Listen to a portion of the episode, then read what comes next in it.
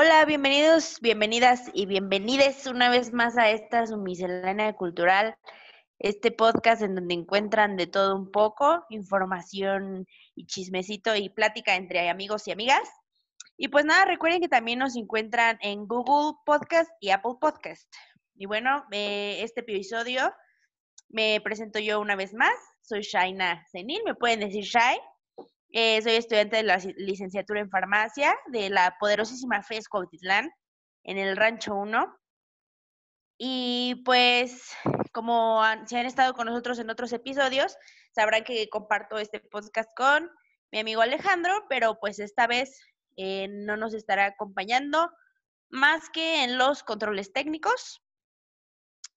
Y pues esto es porque se están tratando algunos temas de los que pues como que a Alejandro no le toca hablar, ya verán por qué.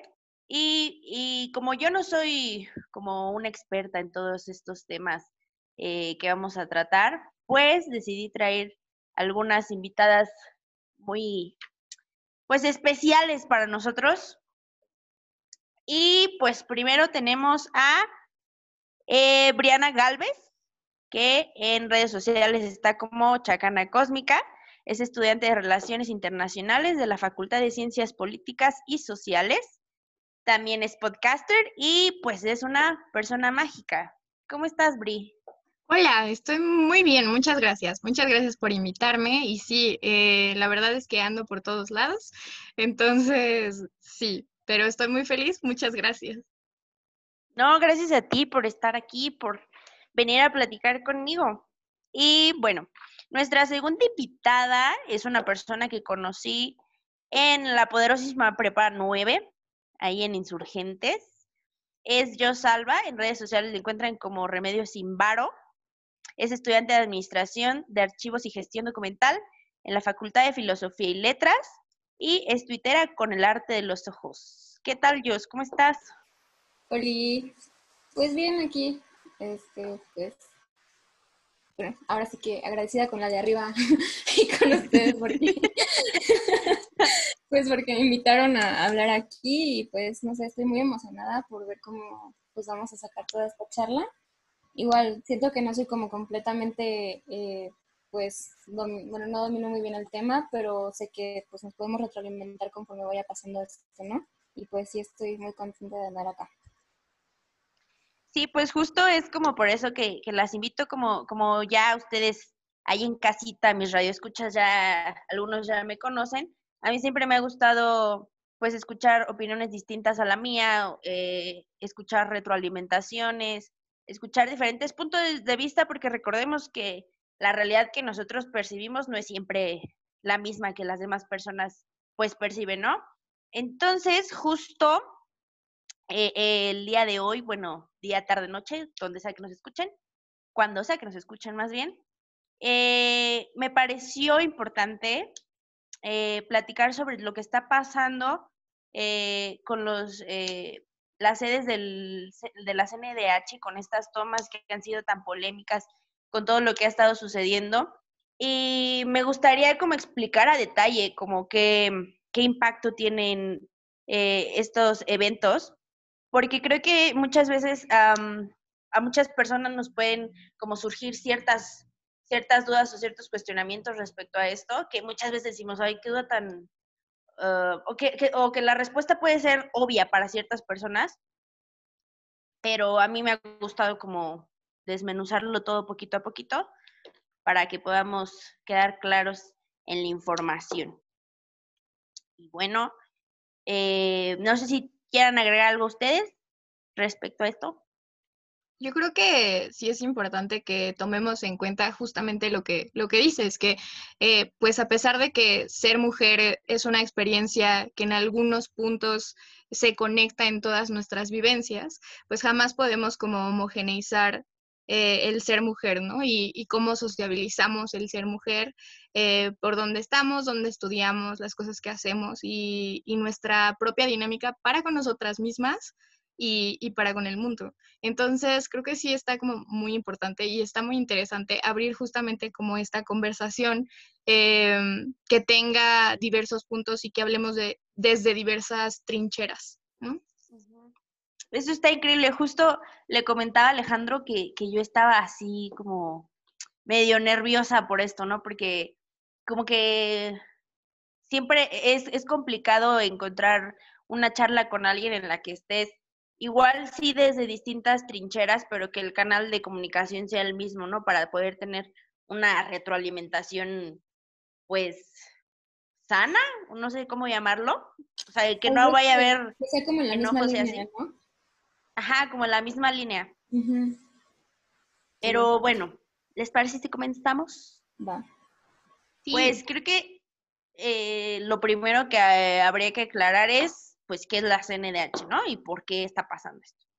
Pues, como ya sabemos y hemos escuchado en el comercial, la CNDH es la Comisión Nacional de los Derechos Humanos. CNDH. Exacto. Entonces, pues, se supone que esta es una institución que debe garantizar precisamente que, que todas, todos y todes tengamos estos derechos humanos como a la de sí, a fuerza que sí. Como Pues garantizado, más bien, ¿no? Es la palabra.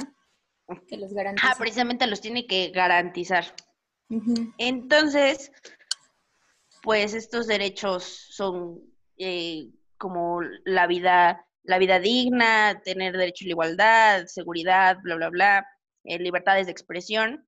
Y si usted está interesante porque me metí hace rato a la página de la CNDH y vienen así como clasificados, derechos de los niños, derechos de las mujeres jóvenes, derechos de los adolescentes, derechos de, eh, de las víctimas de agresiones, etc.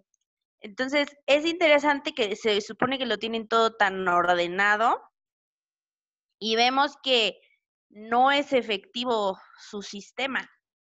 Y es por eso que está ocurriendo pues todo esto de las tomas, ¿no? No sé ustedes cómo lo vean.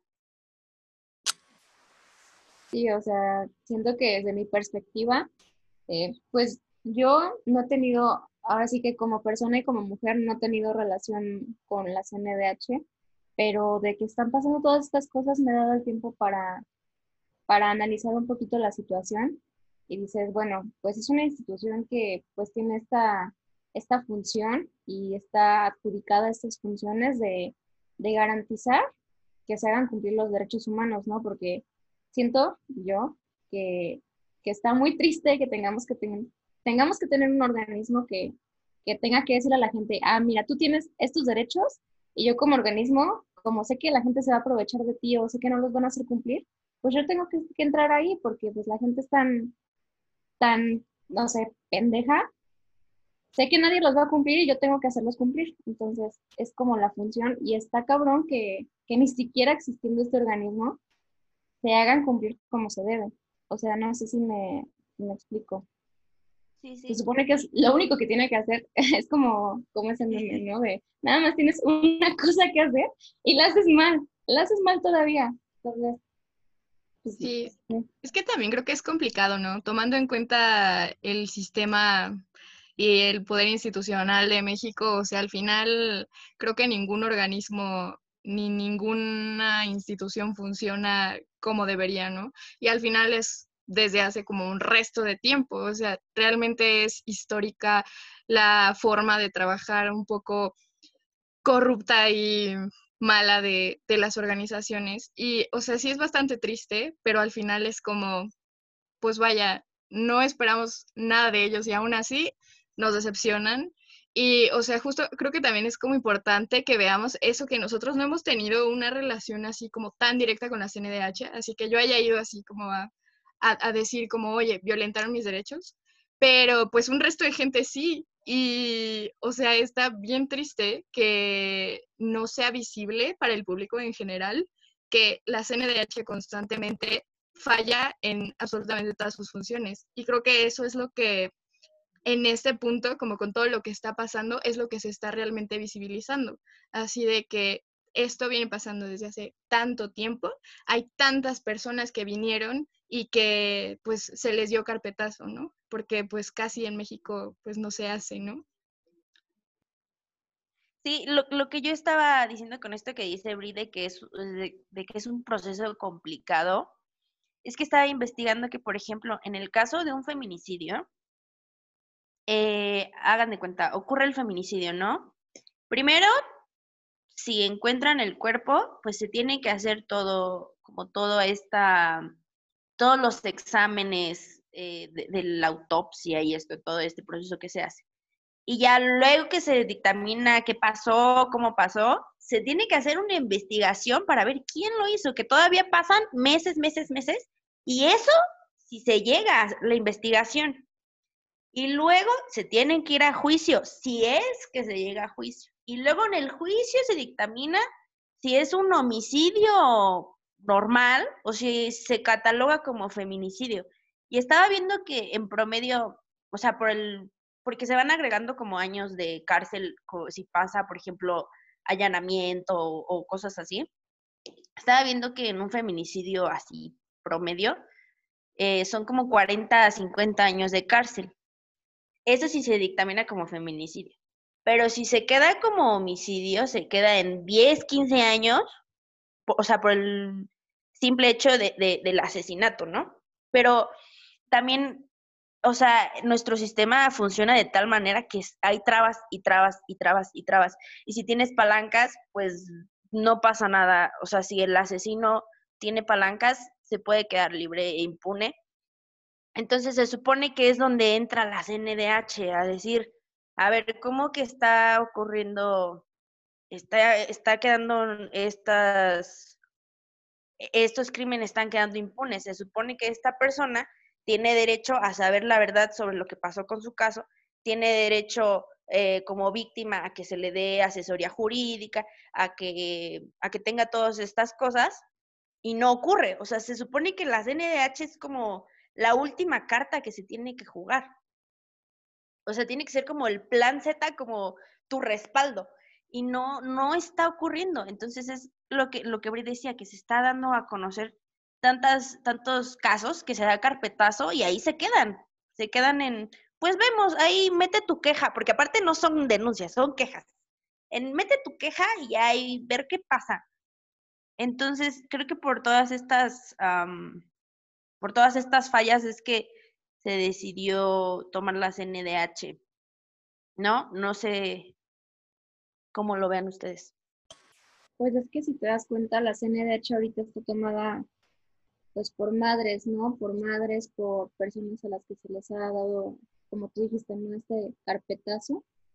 O sea, estoy consciente de que vivimos en un país muy inseguro, en el que sí porque tristemente llegamos a este punto en el que tenemos que acudir a la CNDH tal vez más de las personas que deberían. Tal vez la CNDH no se puede dar abasto con tanta, tantos casos que llegan, supongo, pero también siento que eh, si es una organización, pues tiene que responder ante el contexto que haya. Tiene que haber una transformación en esa organización en esa institución para poder, ahora sí que homologarse al contexto en el que tienes que fungir para así poder, obviamente, pues, dar ahora sí que desarrollar tus actividades conforme a lo que tienes que hacer, ¿no?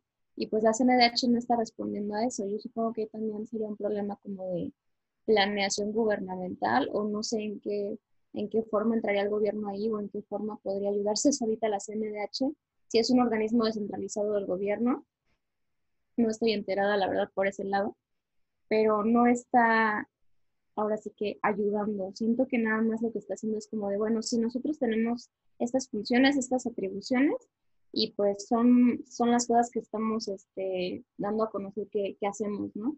Pero por otro lado está como todo ese trasfondo en el que tratan de tapar todo lo que no están haciendo y todo lo que están delegando y todo lo que están dejando de lado.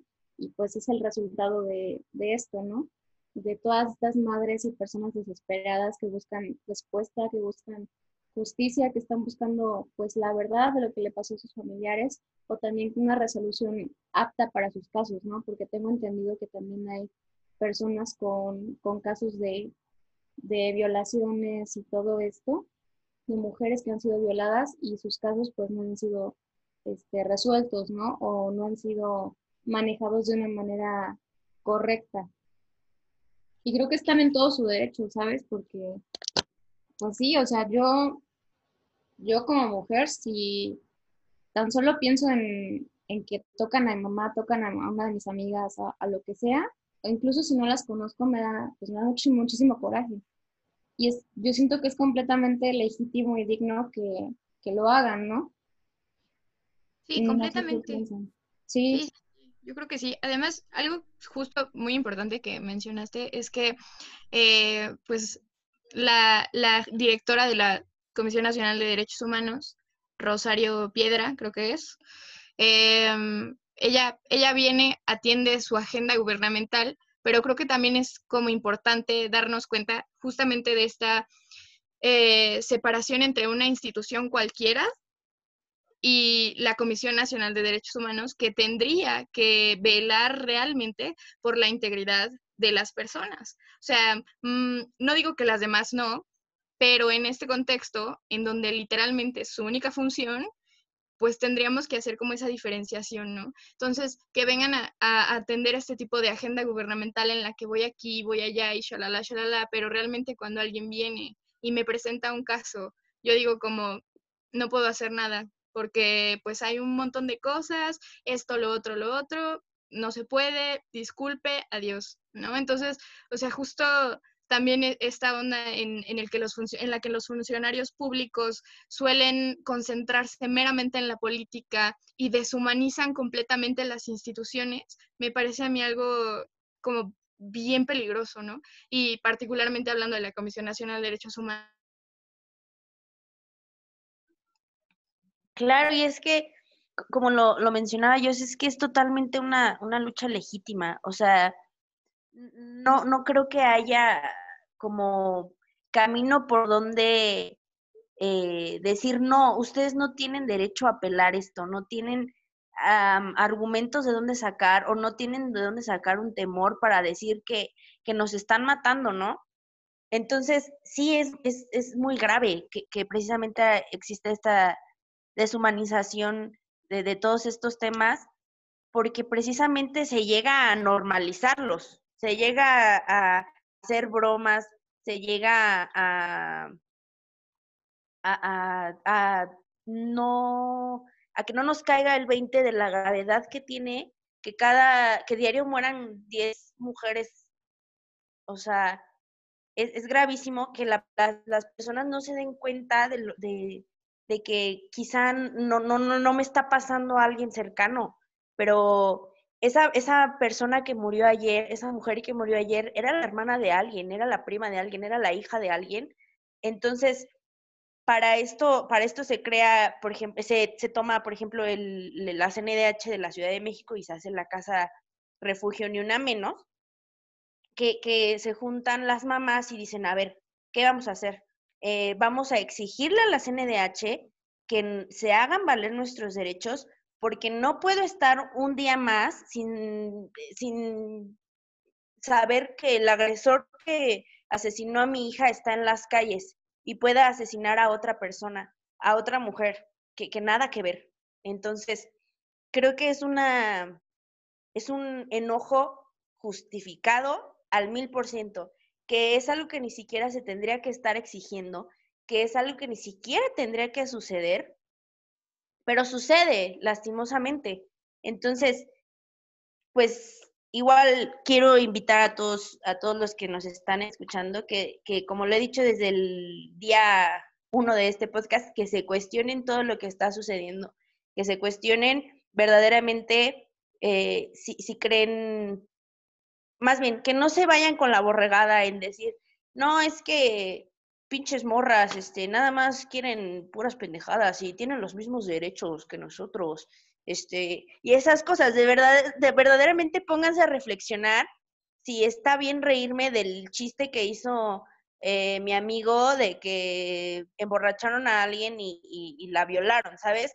Eh, o sea, de verdad cuestionense todo, todo, todo, todo, para que ustedes puedan formar propio criterio y, tener una opinión informada, que creo que es como a lo que me quiero enfocar el día de hoy, a que tengan una opinión informada. Fin.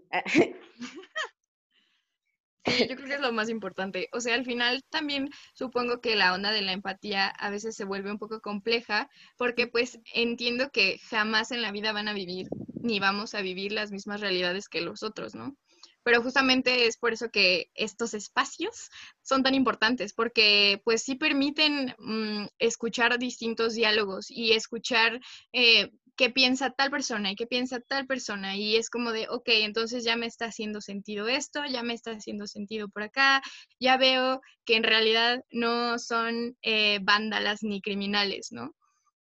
Eh, sino que pues simplemente son personas que están exigiendo justicia y que México pues es históricamente impune, ¿no? y históricamente también ignora y violenta más a las víctimas y, vuelve a, revictimizar y hay millones de cosas que suceden aquí que son terribles.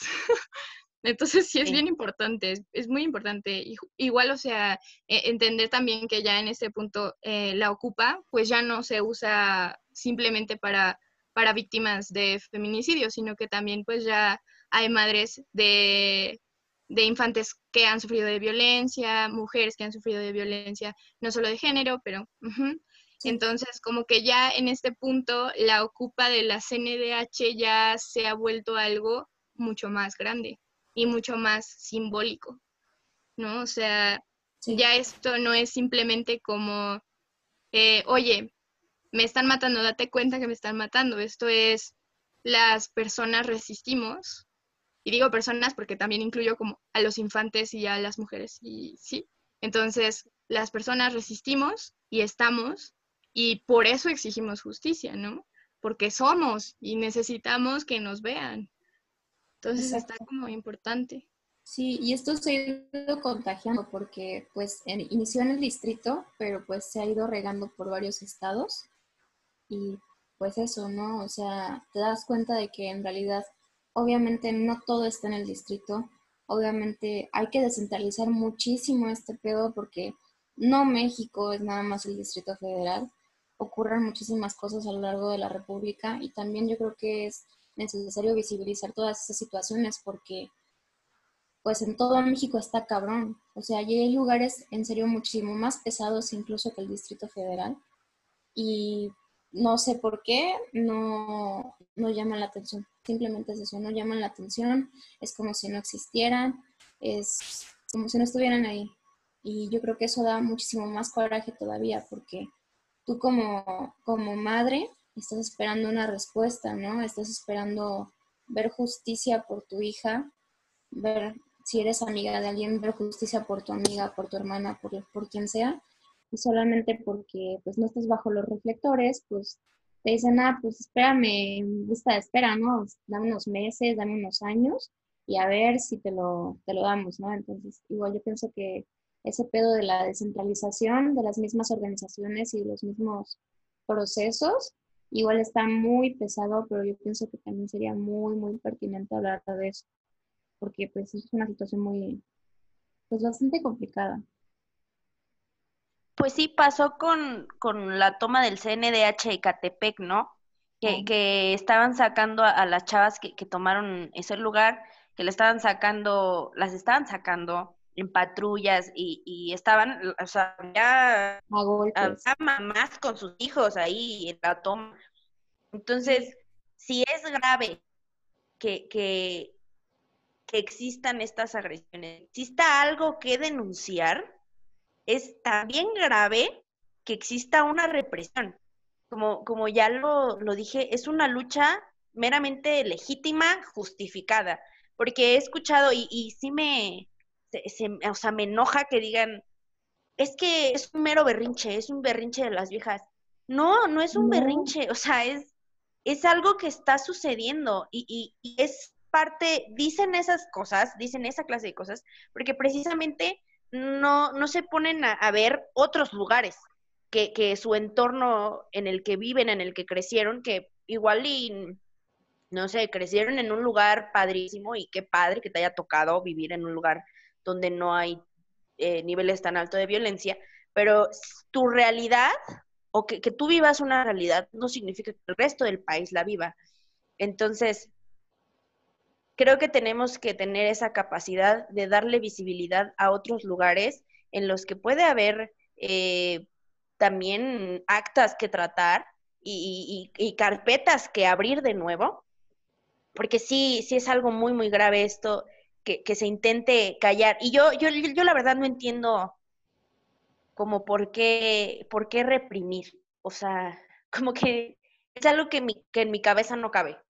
Como, como por qué eh, el Estado quiere, en vez de sentarse a, o, bueno, ya se intentó hablar, en vez de decir, a ver, ok, tienen estas demandas, vamos a hacer esto, ¿no?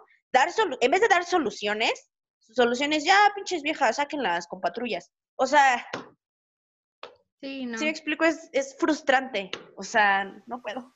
Y creo que es aún más frustrante si lo sumamos con la misoginia mexicana, que es terrible, porque, o sea, al final ah, hay muchas cosas sucediendo, ¿no? Además de cualquier tipo de protesta eh, feminista y tal. O sea, hay, hay, muchas, muchas cosas sucediendo, muchas protestas también.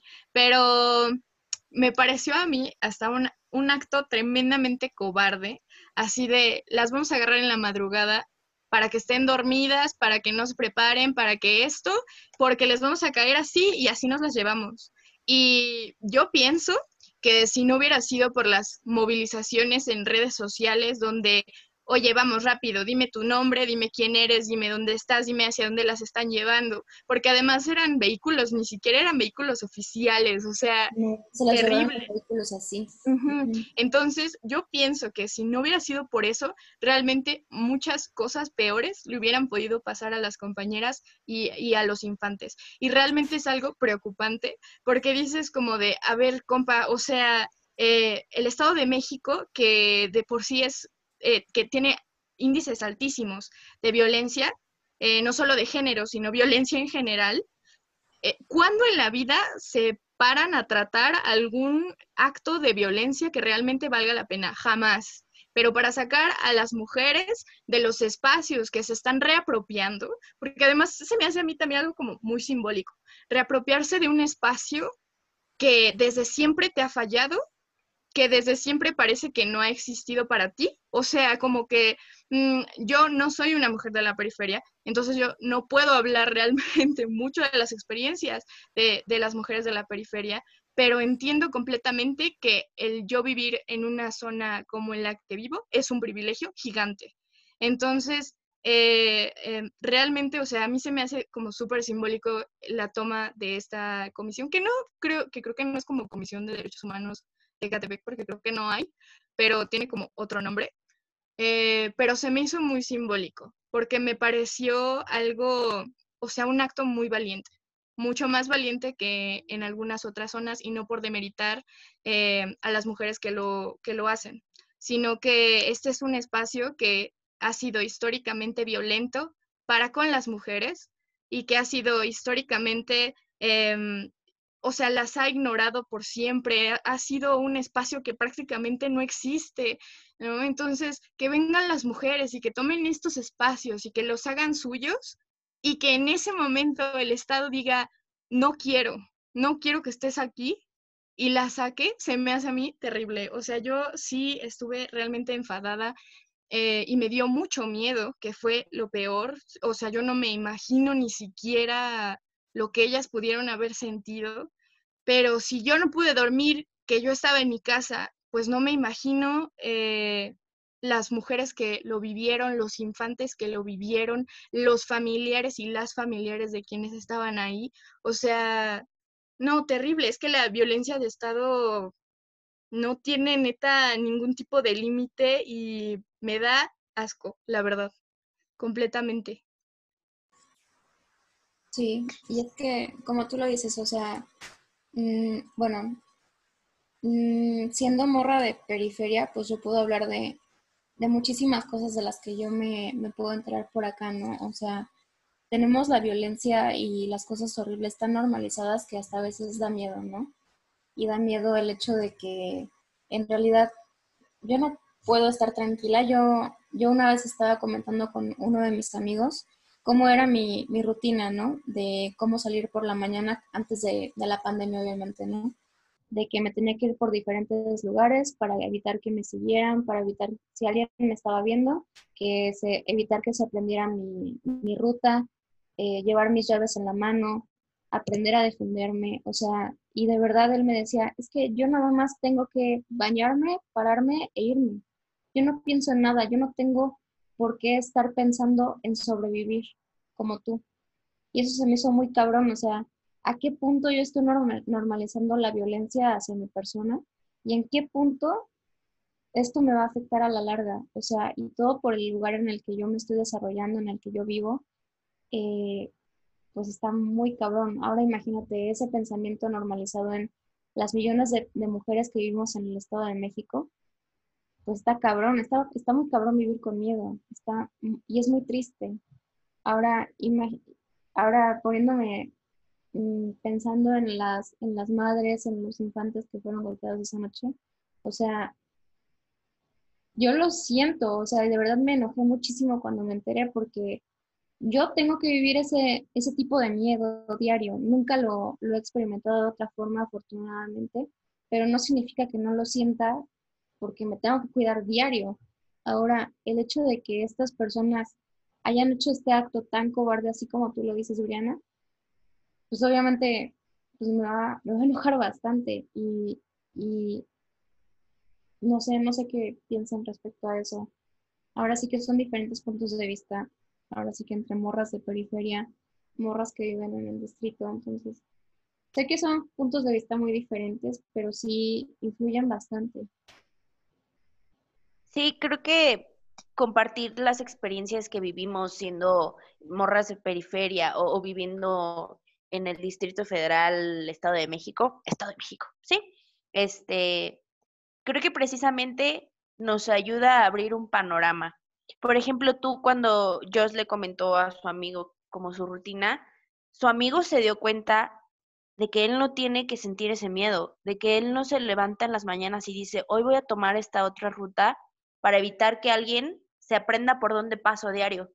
No, no, no, no pensó, él no piensa en, o más bien, él, él se dio cuenta de que él no vive ese miedo a diario y creo que precisamente compartir nuestras experiencias nos ayuda a, ver las realidades de los demás, a, abrir nuestro panorama para, para, ayudarnos a cuestionarnos más cosas. Por ejemplo, algo que, que, me pasó en estos días que, que, que, que ahorita que, que Bri comentó esto de que vivimos en un país pues meramente misógino, me acordé que el otro día estábamos aquí comiendo en mi casa y llegó mi tío y, y de la nada, o sea, como si fuera a contar cualquier cosa, ¿saben? O sea, meramente normalizando la violencia, nos dijo, ¿qué creen que por la casa de, de mi hija, que vive en, en, un municipio al lado del mío, en la madrugada violaron a una chica de 15, 16 años y la asesinaron.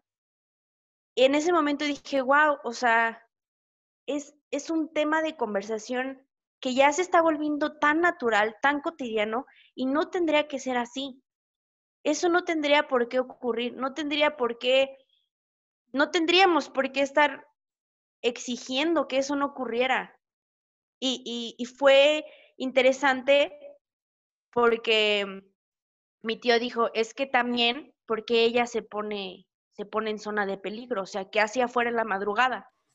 Y yo me quedé, es que, bueno, hay veces que ya es cansado dar explicaciones, ¿no? Entonces, como ya dijimos, cuando no estamos en un mismo canal de comunicación, pues no hay manera de, de dialogarlo. Pero lo interesante fue que mi abuelita, mi abuelita, o sea, ni siquiera yo le contesté, lo cual me pareció increíble. Mi abuelita lo volvió a ver y, le dijo, a ver, ok, un hombre violó a esa chica, la asesinó, y tú después de muerta la sigues juzgando, de que qué hacía en la madrugada. Y, fue como, mi, y mi abuelita le dijo, es que no fue con ella, o sea, la culpa fue de él que la asesinó y la violó.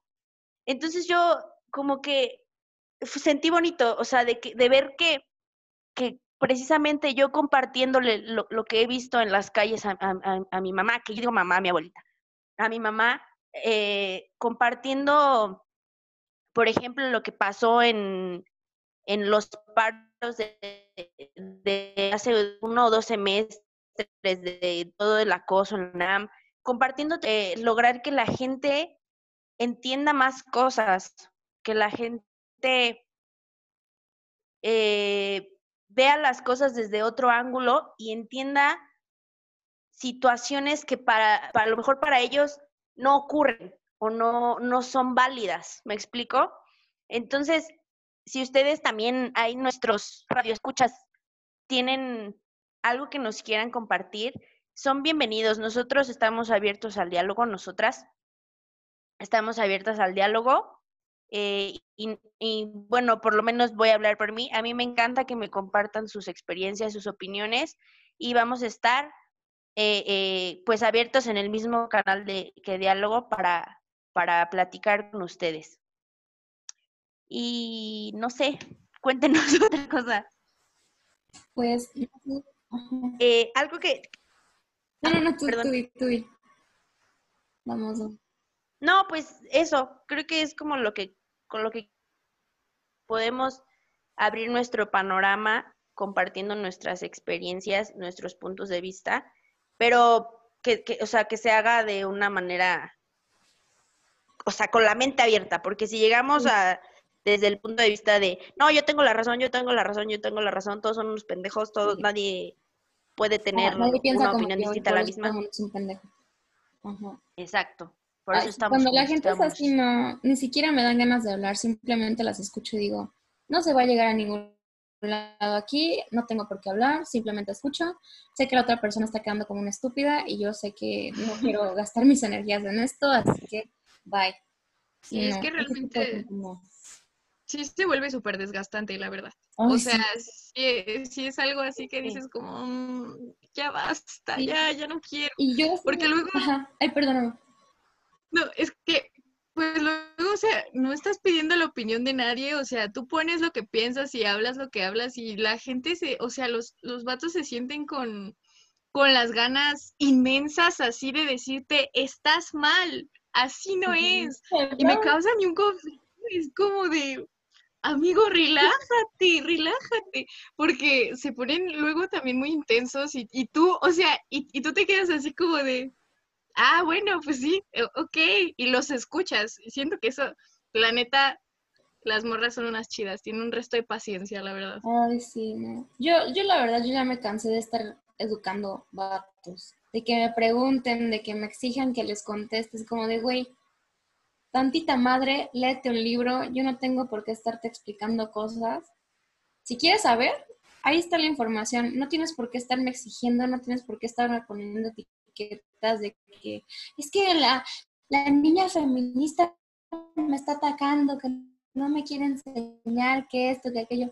Güey, no, o sea, no es para educar a hombres, no vivo para eso. Aparte y no lo voy a hacer me encanta así como que de repente te llegan con tu examen sorpresa sobre feminismo. Ah, sí. Así de, amiga, claro, claro. ¿qué es el patriarcado? Y tú así de, ay, ¿qué? ¿No has visto esa imagen que dice, ahora, ahora resulta que no soy feminista porque no soy astronauta? Es como de, bro, ¿qué pedo? O sea, bueno, me da mucha risa, me da muchísima risa. Son, cosas que llegan al absurdo total y digo, o sea, de verdad estamos tan mal como sociedad que digo, nada, ya, a ver. Sí, la neta, la neta sí. Aparte, justo, o sea, está esto, Está eso, o sea, no es como que no tengan acceso a la información, simplemente no, la buscan. y la buscan en los lugares en donde les conviene buscarla.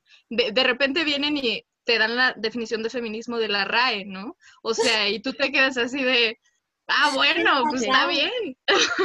no, pero, o sea... Ay, sí, todos mis 800 otros libros que leí sobre teoría feminista se fueron a la verga por una definición de la RAE. Gracias. O sea, aparte también está como importante, es como de, mira, a lo mejor y no leo tanta teoría, ¿no? Porque igual hay muchas morras que, que, no, que no leemos tanta teoría. Yo me incluyo. La verdad es que leo la teoría que me parece a mí interesante, que sé que necesito saber para, para conocer, ¿no? Pero pues también es bien importante, o sea, mantenernos en la línea de que pues así vivimos, ¿no? O sea, no me, nadie puede venirnos a decir cómo vivimos o no ser mujer. O sea, a mí eso es lo que a mí más me, me deja así como, como con muchas preguntas, porque vienen y te dicen como, no, tú no vives violencia. Y yo así de, gracias, problema resuelto, adiós. O sea, ¿cómo, ¿cómo, se supone? O sea, más allá de la teoría, cada quien y cada una de nosotras sabe y vive las vulnerabilidades que el contexto y el sistema nos imponen, ¿no? Entonces, o sea, ay, no sé, es una cosa así bien curiosa, curiosa, curiosa, la verdad. Sí, es, es, es desgastante. Creo que yo sí me he tratado de abrir a como estas discusiones. En redes sociales no. En redes sociales sí es muy, es muy desgastante. Y, y, y como lo decía Abri, la raza busca la información en donde le conviene. No, no salen de su zona de confort de decir, uh, de buscar otras definiciones aparte de las de la RAE, ¿no? Entonces, eh, he tratado de abrirme como estas, eh, pues sí, estos diálogos con, con, con, compañeros de la escuela, con amigos, con tíos, con primos. Y, y, creo que poquito a poquito se llega a algo, ¿no? Y algo que sí me gustaría como aclarar es que, por ejemplo, yo cuando, cuando empecé como a adentrarme más en esto del feminismo, yo veía morras eh, que era de que leían y leían y leían y leían teoría y teoría, teoría, teoría, y tenían así de que no, es que tú, uh, tu rama es tal por esto y por esto y por esto, y mi rama es tal por esto y por esto y por esto. Entonces, yo me gustaría invitar a, a las que nos están escuchando a que sepan que para ser feminista no hay una lista de requerimientos como lo dicen algunas personas en redes sociales, de que es que si tú no sufres violencia no puedes ser feminista, o es que si tú no has leído a tal autor no puedes ser feminista, o es que si no sabes a qué rama perteneces no puedes ser feminista. No, o sea, es como lo dice Bri, cada quien vive eh, el ser mujer de distinta manera y cada quien eh, tiene distintas necesidades para con sus derechos, para con su pensamiento, para con sus opiniones. Entonces, no, no, ustedes no tengan miedo de, de ponerse la bandera eh, verde, blanca y morada y decir, sí, yo soy feminista y, y no pasa nada. O sea, eh, es bien padre, es bien padre conocer de todo esto y conocer distintas opiniones. Una vez más, yo, bueno, es porque a mí me gusta, me gusta el chisme y me gusta escuchar opiniones de todos lados. Pero pero sí, de verdad, no, no tengan miedo. Si, si no leer teoría y aún así quieren nombrar feminista, chingón, chingón, no pasa nada, no pasa nada. Y también que y... también sepan, perdón, perdón. No, sí, está bien, vas. que también sepan que pues tampoco tengan miedo de no nombrarse feministas, ¿no? O sea, al ah, final claro. creo que también ya, ya en este punto en la vida en donde como que muchas personas en general te exigen como cierto grado de deconstrucción que nadie tiene, o sea, que nadie nace teniendo, ¿no? Al final es un proceso eh, que toma tiempo y que además es como bien difícil y complicado y te vas dando cuenta de muchas cosas que tú misma eh, has hecho con las que después ya como que no resuenas. Pero justo, o sea, también siento que si alguien no quiere llamarse feminista, también está chido, ¿no? O sea, al final creo que aunque últimamente se ha satanizado mucho la palabra feminista porque la relacionan enseguida con eh, vandalismo y protestas donde enseñan las boobies y cosas así, ¿no? Que no tienen nada de malo, por cierto, ¿no? Entonces, como que se sataniza la palabra feminista y entiendo eh, entonces el miedo también de llamarse a sí mismas feministas, ¿no? En algún punto de la vida y entiendo como la pequeña eh, como el pequeño grado de incertidumbre que te da el, el, llamarte a ti misma feminista, ¿no? Pero pues también, o sea, que sepan que pues el término, vaya, es lo de menos, ¿no? Lo importante es como trabajarnos a nosotras mismas y, seguir luchando por, por las cosas que necesitamos, porque somos seres humanos. Entonces, o sea, realmente suena un poco absurdo y debería ser sentido común que no nos maten, ¿no? Pero, pero no lo es. Así que creo que eso es como lo importante, que, que nosotros nos trabajemos a nosotras mismas, que eh, sigamos este proceso en el que nos analicemos y analicemos nuestras propias conductas, las conductas de las personas alrededor nuestro. Y pues ya, si te quieres llamar feminista, muy bien. si te quieres llamar feminista, no sé, ecofeminista, ¿no? Que es por ahí por la rama a la que yo más me voy, ¿no? O, te quieres eh, llamar feminista radical en algún momento en el que tú te lo consideres, pues está bien, ¿no? Sí. Pero pues también está bien que, no lo hagas y que, y que te tomes tu tiempo para, para ti, ¿no? es tu proceso, ¿no? Sí, creo que cada quien tiene, tiene su proceso. Es, es eso lo que, lo que también cabe señalar. Igual si, eh, si solo quieres ser feminista y no te identificas con una rama y quieres eh, tener tu propia ideología, pues también está padre. O sea, lo, lo importante justo es como uh, irse eh, cuestionando, indagando por qué están sucediendo las cosas y no, no solo decir, ah, pinches borras, este, nada más este, quieren rayar paredes. O sea, piensen en las que limpian eso. Este, entonces, piensen en, todo eso, piensen también, por ejemplo, en esta onda de, rayar paredes, que, que, no, no es una onda al azar, ¿saben? No nada más es porque alguien dijo, pues oye, sí, con gas de pintar la pared, nada más para que los hombres se encabronen. No, güey, o sea, no, no gira el mundo en torno a ustedes. Es una, es una cosa, es, es todo un pedo que, que, yo no entendía al inicio cuando, cuando veía estas protestas. Yo decía, güey, ¿por qué? O sea, somos viejas, no, no puede ser nada más porque sí. O sea, ¿saben? No, no puede ser nada más porque queremos hacer enojar a alguien. O sea, tiene que haber un motivo. Entonces ya fue cuando me puse a investigar y dije, ah, iconoclasia, claro. Entonces es, es todo un, todo un, uh, un cambio en el pensamiento de decir, a ver, si, si este si este escultura significa esto y, creo que esa escultura ya no, ya no me, ya no me identifica, ya no me funciona a mí, pues es una manera de protestar contra lo que esa, esa, esa, esa pared, esa escultura, lo que sea, significa. Entonces, cuestiones y todo eso, que yo quiero señalar algo. Qué valientes son todas las que, las que hacen todas las feministas radicales que hacen ese tipo de cuestiones, yo no podría, o sea, no, no las estoy juzgando, es como, yo no tengo los ovarios, o sea, me salgo de la rayita al colorear y lloro, o sea, pero de verdad, gracias, gracias a todas las, las, las que hacen ese tipo de cosas, gracias a todas las que están tomando las, las sedes de la CNDH, gracias de verdad a todas las que están luchando por nuestros derechos, y si tú que nos estás escuchando no te quieres ir a meter a una sede de la CNDH, pero, pero quieres buscar cómo apoyar, pues puedes ir con víveres o puedes informarte, que informar y empezar con tu propia deconstrucción ya, ya es un parote, ¿saben? O sea, ya es, o, comunicarle a, no sé, si ves que uno de tus amigos está, no sé, agrediendo a, una de, a una de nuestras compañeras, decirle, güey, no hagas eso, o sea, está mal por esto y por esto y por esto. Que también, si no quieres educar a los hombres, también está padre. A mí porque me gusta el mitote.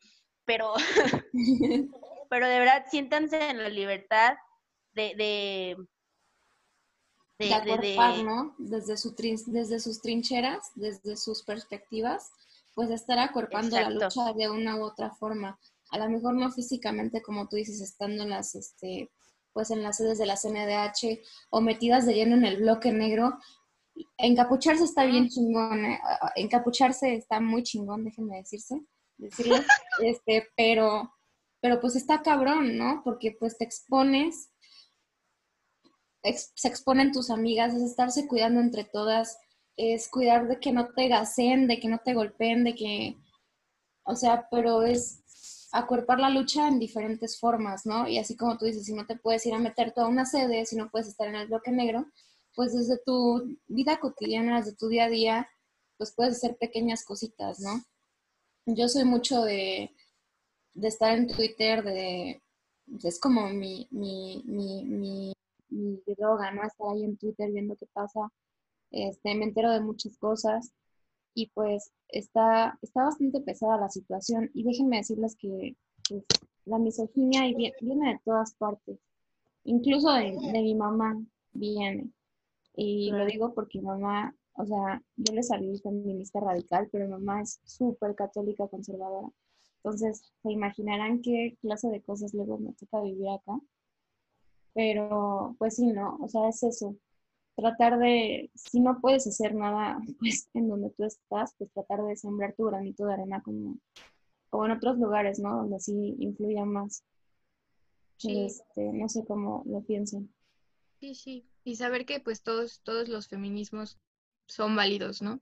Que cada quien puede construir el propio allá afuera con las compas y también está bien, ¿no? O sea, creo que ese también es una como conversación necesaria de, de saber que todos los feminismos son, son válidos, ¿no? O sea, sí, obviamente las morras rat, por ejemplo, yo siempre digo como, wow, mis ídolas, amazing. De, verdad, o sea, es como, qué proceso de, de, construcción tan chido y maravilloso, ¿no? Eh, pues ya quisiera yo, pero al final pues también entendemos que pues todas vamos por ahí metiéndonos por donde podemos y conforme podemos también y conforme nos permite nuestro espacio y nuestro entorno y nuestra y nuestro contexto, ¿no? personal. Entonces, justamente creo que también eso es importante que sepamos que nosotras podemos construir nuestros propios feminismos con nuestras amigas, con nuestras hermanas, con nuestra familia, eh, allá afuera en, en protesta, Em, aquí adentro con, muchos libros, muchas letras y, muchas preguntas, ¿no? Entonces, o sea, eso también, pues, sepan, quien sea que nos escuche, que, que su feminismo es válido. Claro. Em, entonces, pues recuerden ahí en casita que todos nosotros somos válidos, todos nuestros pensamientos son válidos, y pues escuchamos sus opiniones, por si gustan escribirnos, vamos a estar escuchándolos. Eh, no sé si tengan algo más que agregar, chicas. Yo, quiero agregar algo con esto de que la gente se enoja porque les rayan sus paredes, porque tiran sus monumentos, porque, ay, no, pobres paredes. La vida de una, de una mujer vale, no, no tiene ni idea cuánto, o sea, una pared no vale lo que, lo que vale la vida de una mujer. Y a mí no me interesa que se rompan las paredes. O sea, a mí me falta mi hermana o mi mamá o mis amigas o quien sea. Y yo voy, o sea, yo, yo estudio documentos, yo, yo, yo trabajo con archivo histórico, yo trabajo con patrimonio. Y a mí me vale verga, o sea, porque yo entiendo la función del patrimonio. Y yo entiendo que el patrimonio es parte de la historia y la historia va caminando. Y la historia, o sea, todas estas cosas son partícipes de la historia y se tienen que, que ir transformando conforme al contexto. Entonces, eso tiene que responder, ¿sí me entienden? Y para eso son las paredes, para romperse.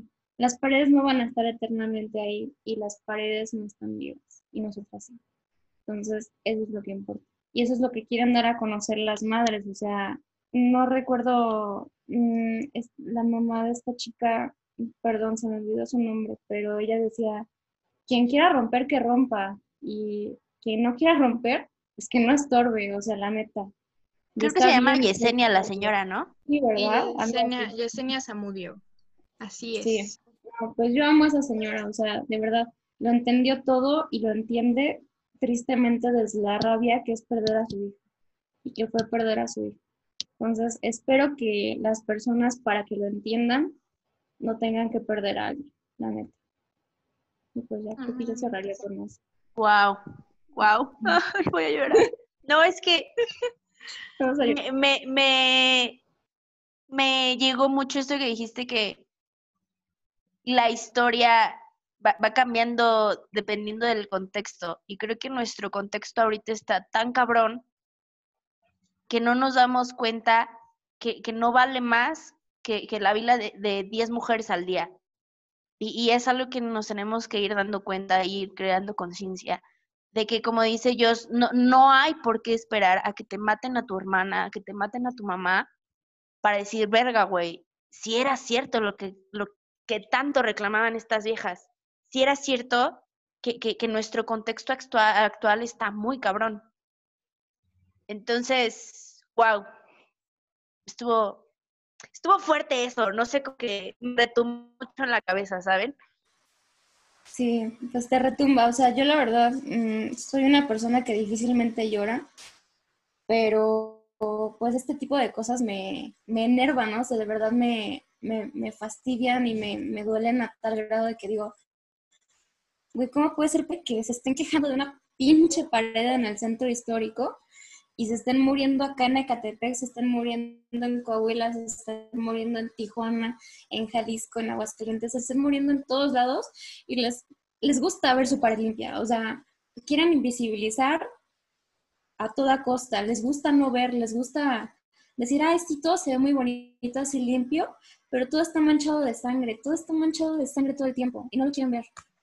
Quieren tapar el sol con un dedo, pero no se puede. Y nosotros lo que hacemos es quitarles el dedo del sol para que de verdad lo vean y les arde.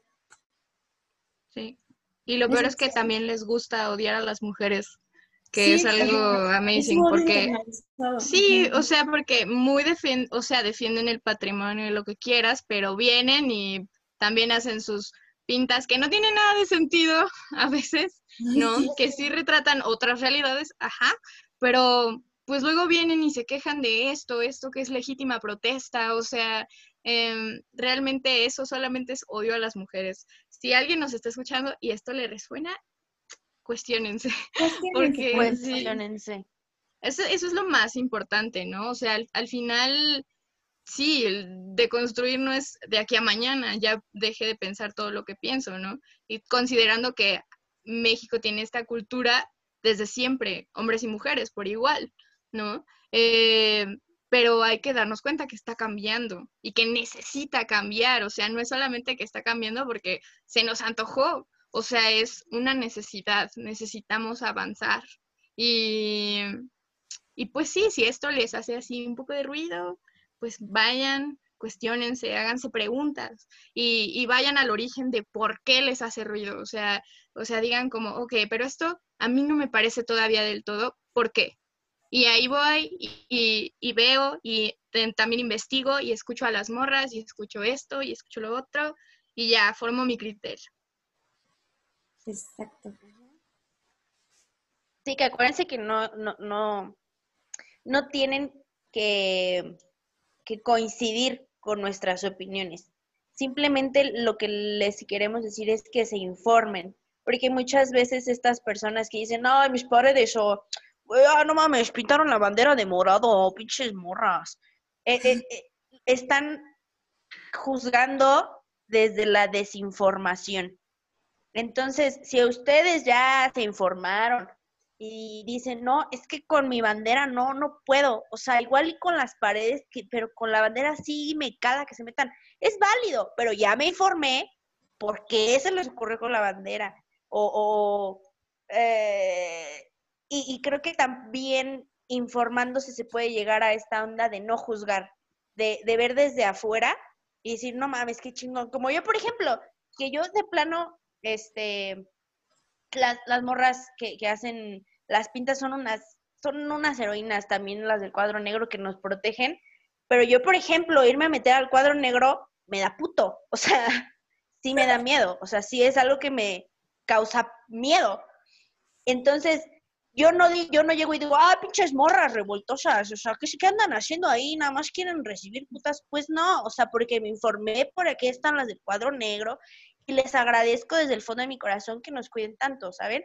Entonces creo que abrir nuestro panorama e informarnos hace que además de que tengamos una opinión eh, concreta, tengamos eh, una manera de no juzgar de una manera negativa.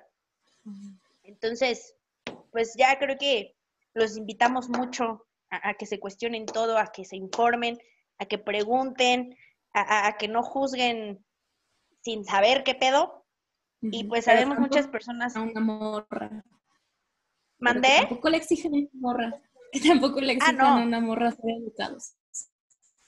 Claro, o sea, eh, o sea, si quieren preguntarle a alguien, vayan con una persona que esté abierto al día, esté abierta al diálogo, ¿no? Habrá, sí, Sí, con Como alguien que diga, hoy te quiero hablar de esto, ¿aceptas? Si no, no. si no, sí, no vayas. sí. Sí, y pregunten respetuosamente y con ganas de realmente aprender, no simplemente con ganas de llevar la contraria, porque pues eso también es otra cosa, ¿no? Si realmente tienen ge- genuinas ganas de... Sí, porque enseguida se siente cuando una persona llega a preguntarte con genuinas ganas de saber. Y enseguida se nota cuando no tiene ganas de saber y, y van por otros lados, ¿no? Entonces, Sí, como pues, para humillar o invalidar o no sé qué buscan, o sea. Pero bueno, hay que ser humildes, chavos. hay que ser humildes. Este, y pues nada, muchas gracias por escucharnos. No sé si eh, quieran decir sus redes sociales. Ya que ya, o no sé si quieren agregar algo más. No sé, Bri, ¿quieres agregar algo más? Mm, Pues no realmente, lo de las redes sociales lo tomo. Eh, soy Chacana Ok. Cósmica en soy Chacana Cósmica en Twitter, Chacana como las chacanas andinas, Chacana Cósmica. Eh, y pueden encontrar mi podcast, se llama Alma de Incienso y anda en todas las plataformas y les hablo un poco sobre magia y espiritualidad y todo esto desde la perspectiva de yo, mujer mexicana, aquí también, ¿no? Ecofeminista. Por si Guau. gustan. Sigan a Bri. y Sí, tuyos, tus redes. Eh, pues yo en Twitter estoy como Remedio Sin Varo y en, las demás redes sociales estoy siempre como Claire de Lune Jos, así como Claro de Luna, pero en francés, Claire de Lune Jos. Y pues nada, ahí me la paso tuiteando de arte, de documentos, de perritos, de vegetarianismo, de feminismo, de mi depresión, o sea, un montón de cosas. Aquí para todo. Entonces, pues ahí igual. Yo no tengo un podcast o algo así por el estilo, pero de que me gusta el mitote igual que a Shai y que a Ali y que a Bri, pues me gusta. Entonces, pues estoy abierta a todo. Igual todas nuestras, nuestras redes van a estar, o sea, todos nuestros links van a estar en la descripción para que vayan Sí. y los vean. Sí, ahí en la, en la descripción de, de este episodio del día de hoy van a estar todas nuestras redes sociales de Jos, Bri y mías. Y pues muchas gracias por haber aceptado venir. Fue de verdad una charla muy amena. Yo estaba aterrada, o sea, yo estaba nerviosísima, no sé por qué. Pero ya empezó la charla y ya me siento en casa. Muchas gracias de verdad por haber venido a platicar conmigo y por eh, estar en este espacio. Acuérdense que también es su espacio, pueden ver- regresar cuando, cuando ustedes gusten. Pues nada, muchas gracias por estar aquí. Gracias por la invitación, más bien. Cuando nos vuelvan a invitar, regresamos. Ay, sí, yo sí regreso. Me encanta, me encanta, me encanta. Sí, Y pues nada, igual recuerden una vez más que nos pueden escuchar su miscelánea cultural eh, por aquí por Spotify, por Google Podcast y por Apple Podcast. Eh, y pues nada, recuerden que nos necesitamos unidas, libres y más que nada vivas. Las amo, los amo, les amo. Bye. Bye.